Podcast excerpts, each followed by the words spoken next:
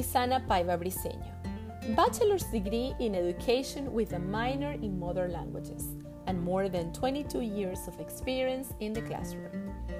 Welcome to my podcast, La Profe Español, a space where I share tips, anecdotes, and experiences that have worked for me during these years the small challenges that as a second language teachers we encounter every day, and everything we need to make our lives in the classroom easier and more efficient.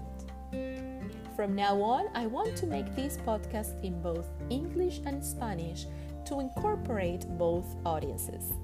I hope you enjoy my first episode in English.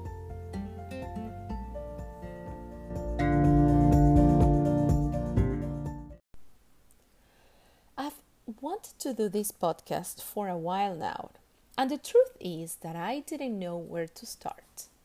The reasons of why I am a teacher to this day have been changing over the years, but when reflecting, I have realized that its essence, that is the main reason that led me to choose this career, goes beyond the vocation and the qualities that I have to be one. As of today, I have never told you beyond that I am Venezuelan. I have lived in the United States for 16 years and that I am Spanish and French teacher at a high school near home. Many will think that the circumstances led me to become a Spanish teacher in this country. But the truth is that I studied at the University of Zulia in Maracaibo, Venezuela, where I got a bachelor's in education and a minor in modern languages. And it turns out that I, in the same university and in the same school, many years prior, my paternal grandparents, Luis and Herminia, graduated from the same career, education. So I grew up listening to family and friends call my grandparents Professor Paiva.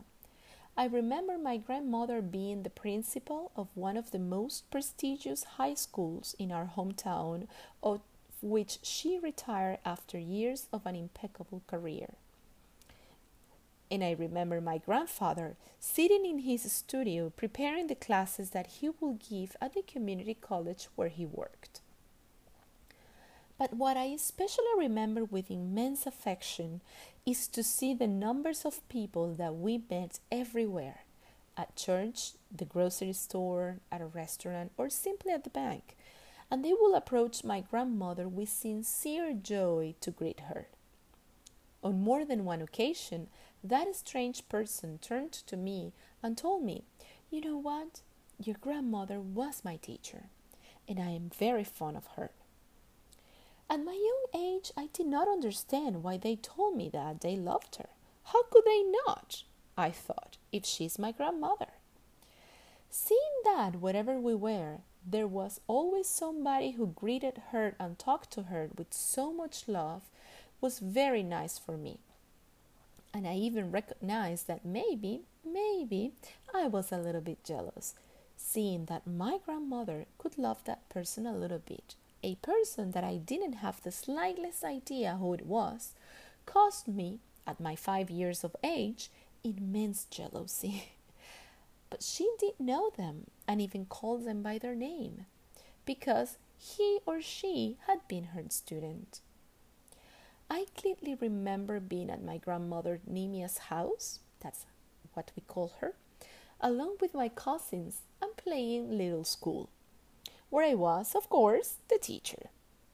I loved to wear my grandmother's heels, but today I realized that it wasn't the heels, nor was, the, was it the game, but instead it was me wanting to be like my grandmother. I have always admired her, almost without knowing it.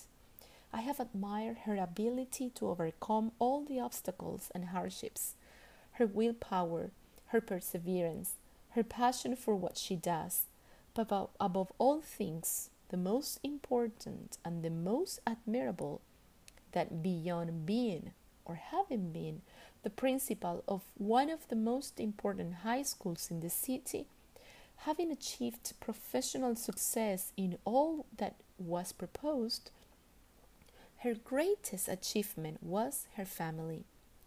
First and foremost, Professor Paiva always put her family first. Today, life has taken us a long way. I thank God because the two of them are still alive, although God has denied us a hug for many years.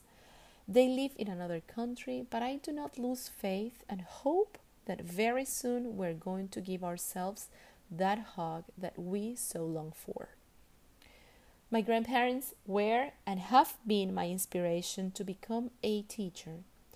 I hope to live up to, to their standards and that when we look back, they smile and tell me that I did well. Thank you, grandparents, for being my models in the most beautiful and noble profession on the planet. To you both, I owe this new chapter. I love you both.